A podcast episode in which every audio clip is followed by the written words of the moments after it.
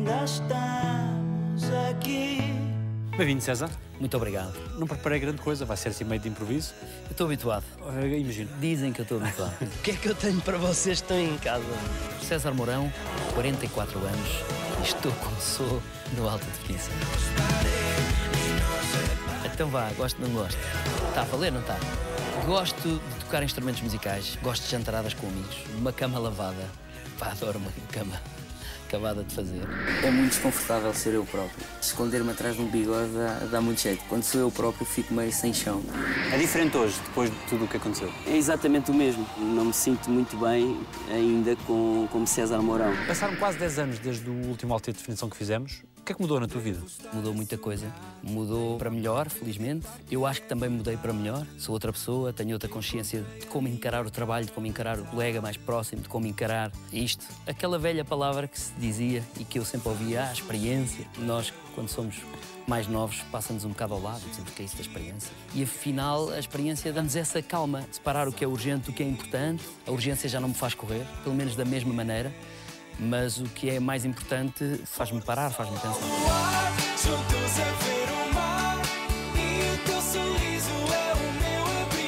Tu utilizavas uma metáfora que era Sinto que estou de férias uh, 15 dias num resort na Tailândia. Vivo sempre à espera que esses 15 dias terminem. Mas estão a demorar um bocadinho mais. A ideia é fazer late check-out até dar. Continuam essas férias na Tailândia? Continuam. Vou pedindo à recepção para, para, para fazer late check-out e vão deixando. Uh, mas tenho a mala feita. Estes 10 anos que passaram, tu viste de cima, foram como tu querias? Não são exatamente nunca como nós queremos. Mudamos sempre coisas, achamos que não está certo aquilo que fizemos. Eu antigamente olhava única e exclusivamente para o que eu fiz mal. Hoje em dia já não, já consigo olhar para as coisas que eu fiz bem. No golfe, que é um desporto que eu adoro, há uma regra que diz: tu começas a jogar golfe quando começas a contar as que saem bem. E há uma altura que já só contas as que saem mal. Hoje saíram-me só mal três tacadas.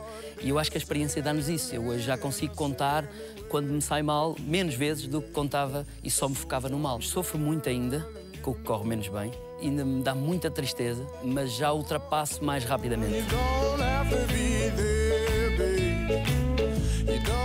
Quem é que define que não correu bem? De quem é o critério? É meu, acima de tudo. Neste caso, eu acho um erro entregarmos muitas vezes ao público. Não é porque o público ri que é sinónimo que corra bem, ou não é porque temos muita audiência que é sinónimo que fizemos bem. O programa que eu faço na SIC, o Terra Nossa, muitas vezes eu vejo e não gosto daquilo, não gosto daquele outro, e o público provavelmente é o que mais gostou. Estou em Carcavelos, terra da nossa convidada internacional, Daniela Roy.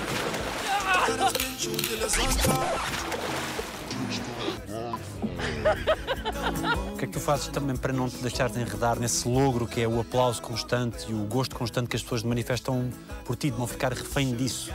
Não fico porque eu procuro sempre, talvez inconscientemente, um abismo. Nunca me sinto com os pés assentes na terra, confortável a dizer, ahá, pronto, agora é terra nossa, vou pôr uma abraçadeira de capitão e vou fazer isto 20 anos. Faço terra nossa, adoro fazer terra nossa, divirto-me imenso com as pessoas, mas tenho que procurar outros abismos. E daí passar para a realização de um Volte Já, passar para a escrita de um Santiago, fazer produção de um Santiago, fazer outro espetáculo, lançar um disco. Eu estou constantemente à procura de não me acomodar. Só sei que até as buzinas da hora de ponta parecem cantar e até o cheiro a gasolina rosas no ar. Para um artista que está tão exposto, há uma certa ansiedade com a reação ou a ausência de reação que pode haver por parte do público? Seria um bocadinho hipócrita da minha parte dizer que eu não tenho essa preocupação. Acho que todos nós que trabalhamos em televisão, teatro, cinema, seja o que for, temos essa preocupação da sala vazia ou de um programa sem audiência, porque é para eles que nós trabalhamos. Uma pessoa não faz uma padaria para não vender pão. Ah, o meu pão é incrível e agora se não vem cá é porque não tem o gosto sofisticado.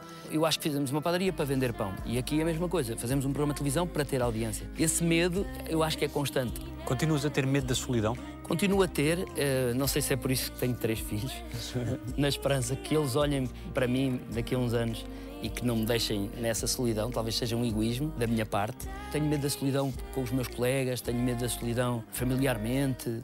É uma das coisas que me assusta e isso depois choca noutro valor que é a gratidão.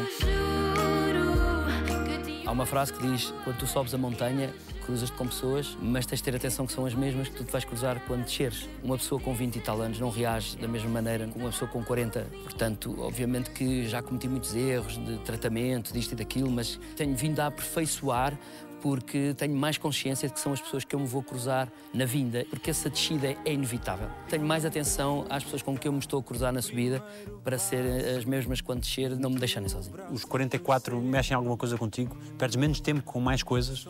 Chatei-me com as mesmas coisas, exatamente com as mesmíssimas coisas, mas consigo digeri-las de forma diferente. Sou mais rápido a dizer: ah, não, esta eu já vi, já me chateei há uns anos atrás com esta e demorou duas semanas a passar, agora já não, agora demora dois dias. Consigo curar essa ferida muito mais rápido do que antigamente. Tu és de copas, eu sou. Gosto de praticar desporto, gosto de comer, não gosto de pescada cozida, gosto de água com gás.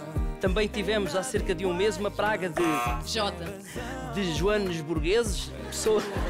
Onde é que tu és mais tu? Eu acho que sou mais eu em casa, com amigos e família. Embora eu no palco ou na televisão seja eu na mesma, mas de uma forma caricaturada. Um caricaturista o que faz é usar exatamente o nosso rosto e talvez sublinhar ali um exagero, uma marca que ele acha que o nosso rosto tem. E eu acho que eu sou isso em palco. Acho que as pessoas gostam do meu trabalho porque eu passo muita verdade, um bocadinho como no palco com Comédia à la carte. É tudo muito verdadeiro. As pessoas veem o erro, as pessoas veem que não correu bem, que ali correu muito bem. No Terra Nossa igual. Eu gosto muito de trabalhar sobre a verdade, mas no palco é mais uma caricatura de mim. Em casa não. Em casa eu consigo estar calado, a maior parte das vezes com os meus amigos sou o mais calado, sou o mais tímido, quase não falo num jantar. Não tens que ser engraçado? Não, ponto um, tenho muitas dificuldades em falar à mesa com os meus amigos, não me ouvem.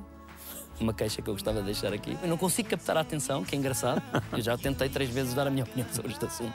Ninguém me ouve, portanto tenho essa dificuldade. E talvez por isso eu não tenho a pressão da graça, mas tenho a pressão de ser comunicativo num jantar, ou ter que falar, ou ter que ser o centro das atenções. Sobretudo quando não há pessoas que sejam muito próximas de mim, as pessoas esperam de mim que eu seja a pessoa que eles conhecem. Que é legítimo da parte deles. Eles também têm esse direito de quererem aquela pessoa que eles veem e que eu lhes vendo que sou. Só que depois eu não sou assim, então a expectativa fica um bocadinho aquém, as pessoas ficam meio tristes, associam sempre ao é tímido, ou está mal disposto, ou não é muito simpático. Existe muito essa confusão, porque eu realmente não sou essa pessoa. E com os putos? Os putos aí ganho, porque como sou mais dada à macacada, chamo-lhes mais a atenção. Mas é até uma idade. Por exemplo, a Mariana, que já tem 14, já começa a perceber o pai, não é? De, ah, afinal o meu pai é meio caladão. Os outros ainda não. Os outros ainda acham que o pai é o engraçado e tal. Eles começam a ter agora consciência, os outros, de, ai, é o meu pai no palco. E as pessoas aplaudirem, e ele diz uma coisa, Super-herói. riem, super-herói. Mas tem um prazo, há uma altura que eles dizem, olha, afinal não é um super-herói. Está ali a dormir no sofá. Está ali a dormir no sofá, chegou mais tarde ao meu aniversário, afinal não é super-herói nenhum. Portanto, eu tenho ali uma idade em que eu brilho e depois, quando eles me apanham, deixo de brilhar outra vez. Quando olhas para tudo o que te aconteceu na vida, o que é que é mais incrível? Talvez seja a esperança que eu dei aos meus pais, por exemplo, que não é fácil chegar para uns pais e dizer vou desistir de tudo aquilo que eu faço e vou seguir teatro. Não tive nunca na vida uma má reação, foi tipo, ótimo. E eu disse em tom de brincadeira, mas calma, isto não vai ser só assim, ainda me vão ver na televisão, ainda me vão ver trabalhar com o Hermano José, nos palcos dos maiores teatros em Lisboa e tal. Quando eu olho para trás e vejo exatamente que eu trilhei essa linha invisível que eu criei, é meio assustador. E que não me desviei, podia-me ter desviado e ali correu mal, mas depois fiz outra coisa e lá fui para a linha outra vez. É impressionante e aí fico muito feliz. Obviamente que não a trilhei sozinho.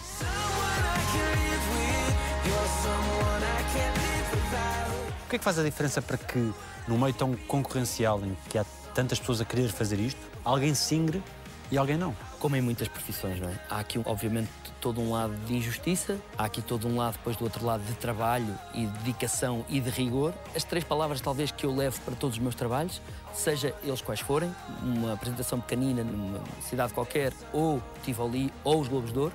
Portanto, é o trabalho, a qualidade, rigor, o empenho, mas depois também há aqui um lado de injustiça. Todos nós sabemos que em várias profissões ficaram pelo caminho pessoas que são muito melhores do que outros que lá estão. Tenho a certeza absoluta que há no país muito melhores do que eu a fazer exatamente isto.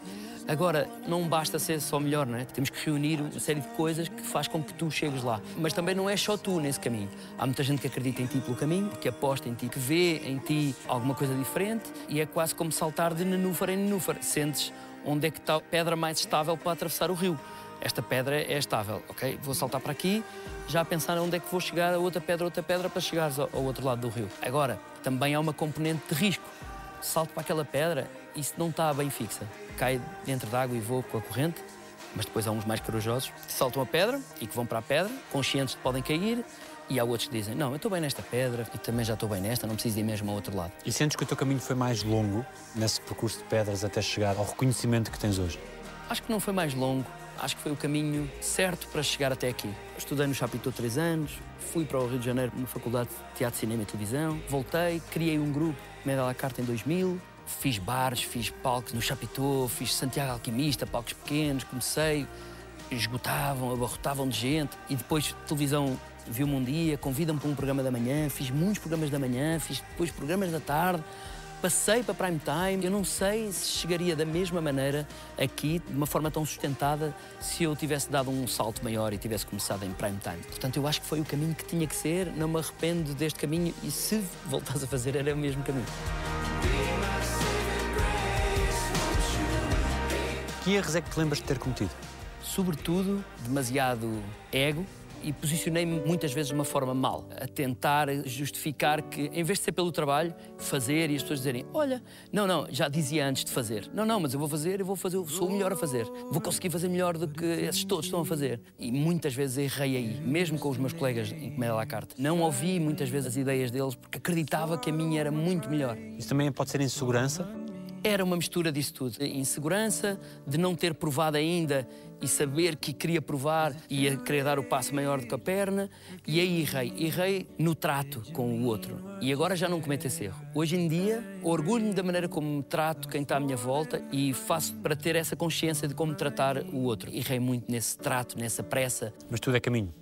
Tudo é caminho. Eu talvez deva o percurso que fiz até aqui a essas pessoas que, apesar de muitas vezes eu ter ido contra elas, contra a opinião, não as tenho ouvido, delas terem visto em mim, não, ele está assim porque está só inseguro. Vai passar-lhe lá na frente. E souberam esperar, e souberam chegar lá na frente e realmente passou-me. Acabamos por passar juntos esse meu lado mais intempestivo. Qual é a tua forma de lidar com os erros hoje em dia? Sou muito mais tolerante, mas eu nunca aceitei um erro até há uns anos. Hoje em dia, muitas vezes acontece neste mesmíssimo palco, eu chegar lá atrás e dizer: Pessoal, eu tive muito mal naquela segunda improvisação, desculpem lá, nem sei o que é que me deu, pá, tive mal. Vamos aceitar que é um mau espetáculo. E eu aceito os erros hoje em dia, falo sobre eles, eu nunca saio deste teatro ou num programa de televisão quando terminamos de filmar, vamos todos juntos, vamos jantar, vamos falar, é pá, errei ali, errei ali, e esmiuçamos esses erros e ajudam-nos a ultrapassá-los. Eu antigamente não assumia, guardava-os numa caixinha, sofria horrores com aquele erro, nunca os ultrapassava e voltava mais rude, mais amargo, a tentar camuflar aquele erro e passar por cima dele sem ninguém ver. Hoje em dia não, hoje em dia abre essa caixa e digo, pessoal, está aqui um erro gigante, não sei se já viram nesta caixa e vamos falar sobre ele. Gosto de viajar, gosto de sol, mas também gosto daquele tempo outonal. Não gosto de chuva, não gosto de surpresas. Há algum bom conselho que te tenham dado e que ainda hoje permanece em ti? Há um conselho do Hermano José, que sempre me disse: trabalhas sempre com consciência das pessoas que estão à tua volta e tratas sempre muitíssimo bem. Foi um conselho que não assimilei logo, ainda demorou um tempo, mas muitas vezes lembro-me dele. Há alguma coisa que tu leves mais a sério do que o trabalho? É muito difícil, mas vou responder aquilo que não se deve responder, mas que é a verdade. Levo tanto a sério, obviamente, os meus filhos e família, como o trabalho. Mas eu não sei não me preocupar com o trabalho. Eu mesmo quando estou focado neles, consigo separar as coisas, consigo estar completamente focado neles e férias, etc, e não pensar em trabalho. E quando estou no trabalho, também consigo focar-me exatamente no trabalho. Eu acho que os meus filhos querem me ver feliz. Eu sou muito feliz a trabalhar, sou muito feliz a fazer o que eu faço e eu acho que depois a compensação é quando eu chego a casa. Quando eu me dou a eles, eu dou-me nos meus 100%. Eu não tenho os pauzinhos de bateria mais em baixo, eu dou-me 100% porque eu estou muito feliz com o que já fiz, com o que acabei de fazer. Lembro-me que cheguei da Esperança muitas vezes cansadíssimo, com o cabelo em rolos, loiro, mas 100% para eles porque vinha de um lugar que eu sabia que estava a correr muito bem e que era uma coisa que eu queria muito fazer. O mesmo acontece ao contrário. Eu, quando venho fazer um espetáculo um domingo à noite, depois de ter estado com os três o dia inteiro e de fazermos coisas que muitas vezes são coisas simples, de ir para um escorrega ou ver um desenho animado com eles, eu sinto que venho muito mais cheio. Chego de outra maneira, com outra aura, com outra simpatia do que se não estiver com eles e sei que alguém foi buscá-los à escola e que eu não fui, embora fale sempre com eles, mas não é exatamente igual. Portanto, eu acho que é uma coisa vai buscar a outra, no fundo. O que é que tu lhes queres dar, passar? Quem é que gostarias que eles fossem? Gostaria que eles fossem muito boas pessoas, que a gratidão fosse o valor mais importante para eles.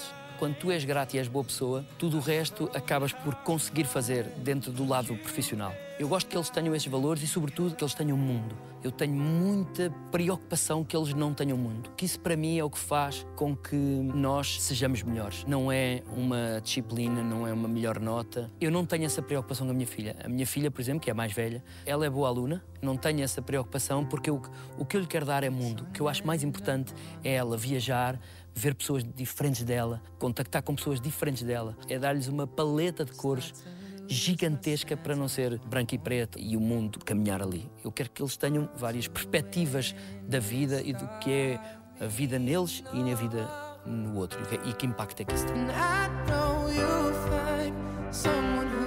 Que impacto é que tem para os teus filhos serem filhos do César Mourão? Honestamente, eu não me lembro quando vou à escola da Mariana ou quando vou à escola do Martim Xavier que eu sou o César Mourão. Eu vou muito na qualidade de pai e eu não tenho essa visão de mim próprio, portanto eu não passo essa visão à Mariana e a Mariana não passa essa visão para mim. Pelo menos nunca houve a conversa em casa. Existiu aqui e ali. Agora me recordo dizerem, ah, porque houve uma menina que disse, ah, porque o teu pai é o César Mourão. Mas eu desvalorizo imediatamente. Digo, não, filho, isso é igual. Boss, olha, queres mais pão? E acho que a Mariana, falando dela porque é mais velha, como vê que eu desvalorizo, ela própria desvaloriza e não é um tema, eu não ponho uma carga de filha, no dia que disserem que tu és a filha, de não, tu reages assim. Portanto, a Mariana não, nunca viveu com isso, não, não temos isso. Alguma coisa que ela te tenha dito, sobretudo ela, que tenha calado mais fundo? São coisas muito normais. Fico muito triste quando ela acha que eu gosto mais do irmão do que dela. Isso custa-me muito ouvir. Isso é uma das coisas que me cala e que me, me põe os olhos com lágrimas. Mas tirando essas pequeninas coisas, ela já me acusa mais da falta de tempo do que os irmãos, não é? Embora nunca me confronta, porque a Mariana é muito parecida comigo com isso. Eu não sou do confronto da palavra, nem com os meus pais, não sou de perguntar. Eu, por mim, está sempre tudo bem e não faço perguntas mais profundas. E Mariana é um bocadinho como eu. Mas eu sinto que ela gostava que eu tivesse mais tempo. Por outro lado, ela também gosta que eu não tenha tempo porque faço coisas que ela tem orgulho que eu faça como vale tudo, como que eu tivesse feito a máscara, como adora comédia à la carte. Ela vive também isso, ela vive. Ah, queria o meu pai mais em casa, mas assim o meu pai também não faz aquilo. Mas há uma coisa que eu sei, ela é muito feliz comigo e eu sou muito feliz com ela e com eles. E quando estou, estou a 100% e eles não sentem essa minha ausência dentro deles. Que importância é que tem, Joana, para tu? Tem toda. É muito difícil ser companheiro, ser amigo, ser mulheres de uma profissão como a nossa, que nos consome muito tempo, que nos tira muito tempo de casa. Foi uma aprendizagem, quer da parte da Joana, quer da minha parte, a tentar entender quais eram os pontos dela, que muitas vezes também não entendia, porque para mim era simples. Então, normal, então, se eu tenho terra nossa, como é que eu posso fazer? Para mim é tão claro como a água. Se tenho 16 programas para fazer, não há como. Mas hoje em dia, não só ela compreende muito mais o facto de eu ter os 16 programas, como eu compreendo-a muito mais e como faço muita negociação com o meu calendário e que ela dá muito valor. Se eu tenho terra nossa, quando eu volto, eu não posso ter nada. Seja nada um jantar com amigos, seja nada outro programa de televisão, ou seja nada uma entrevista de alta definição. Tento dizer, está bem, segunda, terça não posso, quarta-feira. Já passaram dois dias que estive com eles, que estive em casa, e agora quarta-feira já posso aceitar uma coisa. Essa negociação diária e anual, nós fazemos um mapa a Joana sabe perfeitamente onde é que eu estou ausente. O trabalho da Joana também a consome agora muito, muito, muito tempo. É tudo tratadinho e escrito, mas é muito importante o apoio que a Joana me dá. De outra forma, eu não conseguia fazer aquilo que eu faço. Gosto do contacto com o público. Não gosto de falta de rigor. Gosto muito de improvisar, mas não gosto. Improvisa-se qualquer coisa. Não gosto dessa frase. Porquê é que tens saudades? Tenho saudades de fazer imitações com a minha irmã e de fazer programas de televisão com a minha irmã em casa, no nosso quarto. Tenho saudades do meu avô me levar ao futebol, do meu avô me ensinar coisas como hoje o avô vai-te levar a comer cabeças de pato. Cabeças de pato? Como é que isto é possível? É um petisco que eles comiam, cabeças de pato. E levava-me a conhecer o Jordão, e levava-me a conhecer o Manuel Fernandes, como conheci, era miúdo. E eu tenho muitas saudades dessa inocência e desse tempo que tinha. Eu tinha muito tempo o meu dia parecia que não acabava. Lembro-me de chegar a casa no fim do dia, depois de estar com o meu avô fora. Chegar à casa dos meus pais era tipo um dia gigantesco. A capacidade de fazeres a esperança vai beber muito dessas vivências que tu tiveste com os teus avós e com outras pessoas. Sim, a esperança não é ninguém em especial. A esperança é uma mistura de muitas senhoras daquela idade e não só daquela idade. Também as minhas avós, também tias minhas, possivelmente, mas também as senhoras das Avenidas Novas, vivia na Avenida Igreja, portanto tinha umas senhoras daquela idade a tomar chá na Carcassonne e muitas vezes fui para lá. O meu pequeno almoço alongava-se porque me esquecia só de estar ali a ouvir. Esta torrada não tem manteiga, Sr. António, então pôs manteiga já da outra vez, pôs manteiga do outro lado. E esse tipo de coisas foram-me ficando, mesmo sem saber que iria fazer a esperança. Até que um dia faço um personagem aqui na SIC, no Hora H, e o Herman disse: Epá, então mas tu fazes muito bem velhas. A partir de hoje fazes as velhas todas que os guionistas escreverem. Assim que houver uma velha, é o Mourão que faz a velha. Não me faça falar, que a minha boca está calada. E das várias personagens que tu fazes, tu procuras sempre esses traços, às vezes mais subliminares, que nós, quando te vemos a fazer, identificamos porque conhecemos alguém que faz aquilo. Porque é no cotidiano que eu acho que está o humor. Por isso é que eu acho que acaba por ser tão transversal o meu humor, porque é muito do cotidiano, é muito do dia a dia. Já vivi aquilo. E depois eu tenho a perseguição pelo rigor. Isso também foi com muitos professores meus que tinham esse cuidado de nós estarmos em palco desde a ponta do pé à ponta do cabelo. Eu, para mim, não servem uns sapatos quaisquer, por exemplo. A Esperança não pode ter uns sapatos quaisquer. Foi uma guerra com o realizador, porque ele dizia, mas ela tem que ter ténis. Eu dizia, pá, não, não, não, mas ela não calça os ténis. Depois eu não sei andar com os ténis. Depois andei com os ténis e tal. Ok, até ela calça os ténis, calça, que já andei com os ténis e ela calça os ténis. Portanto, eu tenho preocupação desde as meias que ela veste, aos anéis, a tudo eu ter um anel dá-me um tique, eu ter um brinco dá-me outro tique, e esse rigor eu trago muito para o trabalho. Mesmo a forma como ela está a escolher vestidos no cabide, a forma como ela olha para aquilo, como ela mexe. Esta, esta, esta, esta. tu davas melhor esperança que eu. Tens de pensar nisso. Querer. Hum, vai ver mais.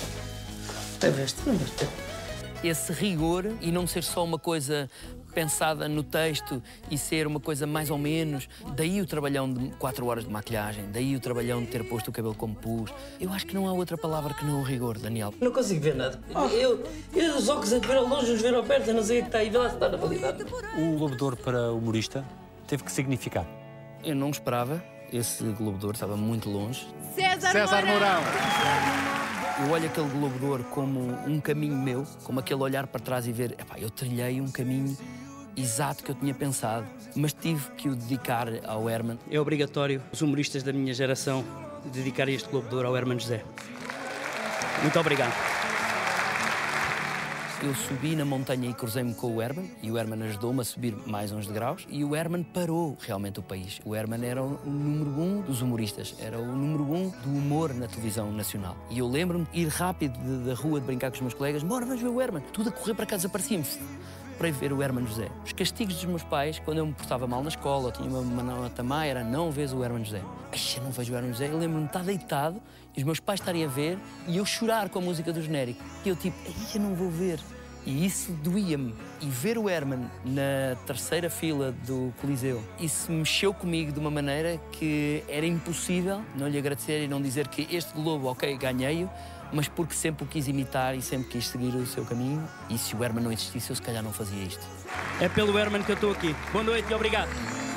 Nós vemos os momentos de luz, sempre. Quais são os momentos de sombra? Eu tenho esses momentos de sombra, mas a maior parte desses momentos de sombra são sozinhos, porque sou muito feliz com os filhos, com a família. É quando eu estou sozinho, penso muitas vezes no final de tudo isto, das pessoas deixarem de me achar graça, de eu deixar de ter graça, isso ocorre-me muitas vezes. E há ali um momento em que, que eu sofro. Será que estou a fazer este caminho? Estou com menos tempo em casa, menos tempo para os meus filhos. Para chegar aonde? Tenho muitas vezes essa conversa com alguns amigos meus que optam por outras coisas. Ah, não, não. Eu prefiro só isto e ter a minha vida em casa, muitas horas em casa, muitas horas com os meus filhos, mas não quero ter mais nada, quero ter isto, do que a tua vida. E eu muitas vezes questiono-me, quando estou sozinha, muitas vezes em hotéis, ocorre-me isso. É tipo, será que eu acabei de falar com os meus filhos e eles estão bem por eu não estar? Será que este caminho me leva realmente aos meus filhos terem orgulho em mim? Ou eles queriam trocar isto tudo só para eu estar mais vezes em casa? E aí eu vou ao meu lado mais, mais sombrio. E alguém que tem uma visão da vida que é necessariamente alegre, porque lida com alegria, com humor todos os dias, lida de que forma com as fatalidades que a vida traz? Eu tenho a tendência para relativizar essas coisas e aceitá-las como naturais. Perdi os meus avós, eu tinha uma relação muito próxima com o meu avô e com a minha avó, uma relação me- mesmo muito próxima, mas consigo viver ainda todos os dias com a presença do meu avô e da minha avó. Não sei explicar como, mas aquilo para mim, eles estão comigo. Muitas vezes dou por mim a imitar coisas que o meu avô fazia com os meus filhos. Esse desaparecimento, essa ida do meu avô para outra dimensão, não me traz para baixo e aceito muito como natural. Não sei se quando bater-me à porta uma situação mais grave, ou comigo, ou com os meus filhos, ou com a minha mulher diretamente no seio familiar, com os meus pais, minha irmã, não sei de que forma é que vou reagir, mas a tendência é para reagir de uma forma muito natural, de aceitação e de conviver com isso. Mas mais uma vez, talvez seja na tal solidão que eu não quero, porque eu sinto que fujo da solidão, porque é nela que eu penso as coisas menos boas. Gosto de brincar com os meus filhos, gosto de imitar animais com os meus filhos. Não gosto quando eles se magoam, fico em pânico, mesmo quando não é nada e estão a rir-se no minuto a seguir. Não gosto de gastroenterites. Tenho pânico de gastroenterites. Ando sempre a fugir disso. A mala fui-me embora. Quando estás a fazer coisas como cantar, lançar um disco, fazer espetáculos de música, a sair da tua zona de conforto, o que é que tu estás a querer fazer efetivamente? Isso talvez tenha sido um bocadinho a minha formação que me tenha dado. Eu, no Chapitão, por exemplo, odiava a disciplina de trapézio. Sabia que não ia seguir o lado circense. Fazer trapézio dói horrores em todo o lado do corpo, aqui, aqui atrás dos joelhos. Tudo dói. E eu olhava para aquilo como física quântica. Não preciso disto para nada. E depois comecei a inventar coisas. Porquê é que eu não faço malabares no trapézio? Ou faço canto no trapézio? Ou faço coisas no trapézio? Porque o trapézio me dava aquela vontade de querer ultrapassar-me e de querer fazer eh, quase como um check. Ah, eu não fazia trapézio, já faço muito bem, check. E isso traga um bocado para aqui. Essa versatilidade que o Chapitão me deu é um bocadinho o meu motor. Eu sei que, ponto um, não sou músico, mas sei também que gosto muito de música, sei também que é uma das coisas que me move, é a música. Sabendo das minhas limitações, sabendo que não sou músico, é o tal trapézio. não sendo, porque é que eu não lanço um disco? Porque sei que não estou a tapar o lugar a ninguém. O público é que decide depois gostar da minha música ou não. E não gostando, tudo certo. Mas se as pessoas disserem, ah, olha, mas eu gosto, Ótimo, mas ali a minha preocupação é fazer mais uma dificuldade minha e essa minha ânsia dá-me vontade de ter não sei quantas guitarras, tocar todos os dias, fazer acordes que eu nem sei o nome, para fazer um check a mim próprio.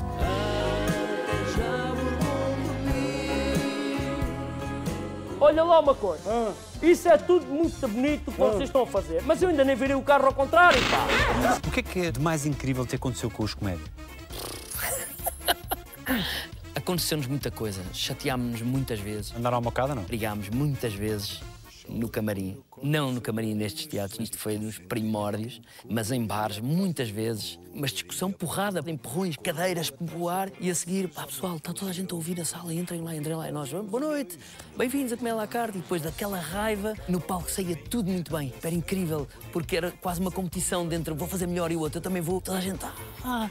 E nós chegávamos ao fim, ainda com arranhões e com coisas, lembro-me disto acontecer, uma perna cheia de sangue, e olhávamos uns para os outros e diziam, ah, dá cá um abraço, pá, estas coisas acontecem. Você aleijou-me, pá. aleijei. Deixa-me quietinho, faz favor, agora estou a brigar. Chateávamos por tudo e mais alguma coisa.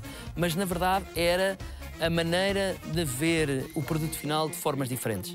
Eu tinha, por exemplo, a panca pelo rigor. O Ricardo, por exemplo, achava que não. Achava que quanto mais descontraído fosse, mais o público quer. Então comigo não fazes assim. Fazes com não sei o quê, mas não faz o quê, mas não faz porquê. Tenho aqui um relógio de cuco, não sei se conhecem. ah, são Pronto, lindíssimos É, é relógios. lindíssimo este relógio. Lenços. Está vendo? Isso é uma caixa de 10, não? Não, uma caixa de mil. que é que te irritaria no César Mourão se não o fosses? a presunção. Mas eu vejo no, noutros, não curto este tipo. Porquê? Porque sou eu. Muitas vezes. E eu não gosto muito de mim em algumas coisas. A presunção é uma coisa que muitas vezes não é preciso dizer nada. Eu muitas vezes não digo. Mas a forma, ou como chego, ou como lido com. Está bem, é um coliseu e então estou bem na boa. E isso dá ali um lado, para quem não conhece, parece muito presunçoso e se calhar é. Eu não gostava de me ver nesse sítio. Que é que se aprende da vida no palco? Aprende-se muita coisa. Temos a realidade de pessoas que muitas vezes nós, dentro da nossa vida, não te apercebes da realidade de muita gente. Eu tenho perfeita noção das zonas do país que têm mais possibilidades, das com mais dificuldades, das que as pessoas são mais simpáticas. Eu tenho muito essa noção e isso fez-me melhor pessoa. Tanto aqui em Comédia à la carte, como no Terra Nossa, fez-me mais tolerante, fez-me sair da minha casa, do meu conforto. Muitas vezes é, ah pá, olha, vivo numa casa porreira, tenho um carro porreiro, tenho amigos porreiros e vou jantar a sítios porreiros. E o resto que existe no país e a realidade é, é a tua. E eu consigo hoje dar muito valor à minha realidade porque vejo outras e consigo, com a minha forma de estar e de ser, ajudar muitas vezes essas realidades que não são bem a minha. Choque. Vai-se embora. Tu larga-me assim da mão. Mete-se comigo e larga-me da mão. E és muito parado na rua, imagino. Sentes que as pessoas sentem essa proximidade contigo? Muito. O humor também dá isso. Muito mais fácil. Uma pessoa que trabalha com humor leva uma palmada nas costas que o Rodrigues Carvalho. Também o Rodrigues Carvalho tem o tamanho que tem. Quem trabalha com humor é morão, pão, palmada, puxam-te o casaco, ou batem-lhe no carro, ou abre a janela. Agora, isso muitas vezes é incómodo, mas eu acho legítimo. Eu acho que foi a imagem que nós criamos e o que nós dissemos àquelas pessoas que somos. Abriste essa porta, não a podes fechar quando te convém. Embora eu também tenha muitas vezes o direito à privacidade, o direito de querer fechar quando não me convém, mas eu faço o exercício de saber que fui eu que induzi aquela pessoa em erro. Não posso querer abrir e fechar portas quando me convém. São suas vizinhas. São minhas vizinhas. Foi elas que estão aos gritos, elas, mas elas. Ah, foi o que é que é? É assim mesmo o jeitinho delas. Neste tempo que passou desde a última entrevista, fizeste tudo de improviso, um programa da tua autoria, fizeste o Volte Já, fizeste o Vale Tudo, que está de regresso. O Vale Tudo é diversão pura? Não, não, não, não. Não? Esse para mim é que eu. É que eu... Estreia amanhã. Estreia amanhã. E bem, Eu já sei. É melhor aspirarmos a casa. é um programa, para mim, que tem que ser feito com muito rigor, porque ele é um programa leve, muito bom, muito transversal, que os nossos filhos gostam, que os nossos avós gostam, que gosta toda a gente. São jogos que podemos fazer todos em casa. Nós temos que fazer com que aquilo pareça muito fácil e uma brincadeira gigante.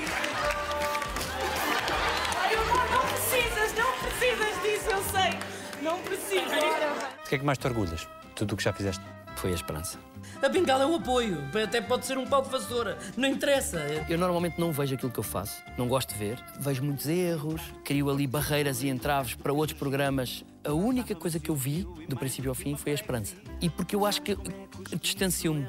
Eu esqueço-me que sou eu. E isso faz com que eu me esqueça, então que consiga ver a série. Se eu for amanhã para a Nova Zelândia e me disserem Ah, você é ator, mostra lá uma coisa que tenha feito. Vou mostrar isso. Imediato, esperança. Portanto, acho que é o que eu mais me orgulho profissionalmente de ter feito.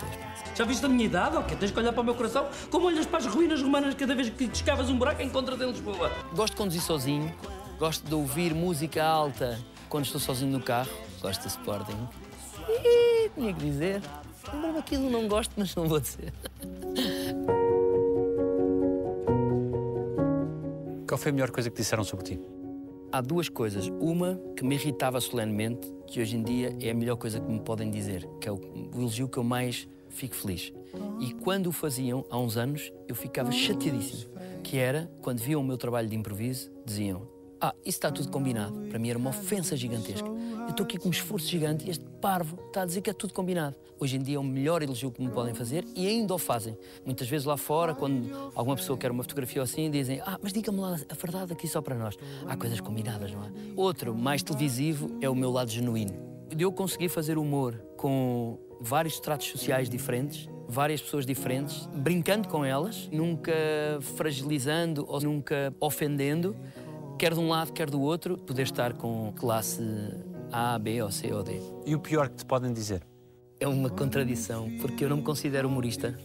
Eu não acho que sou um humorista na minha essência. Tenho outras coisas. Um humorista é muito maior que aquilo que eu faço. O facto de eu não me considerar humorista, me custa ler, é quando escrevem, felizmente raríssimas vezes, escrevem este gajo não tem graça nenhuma. Isso.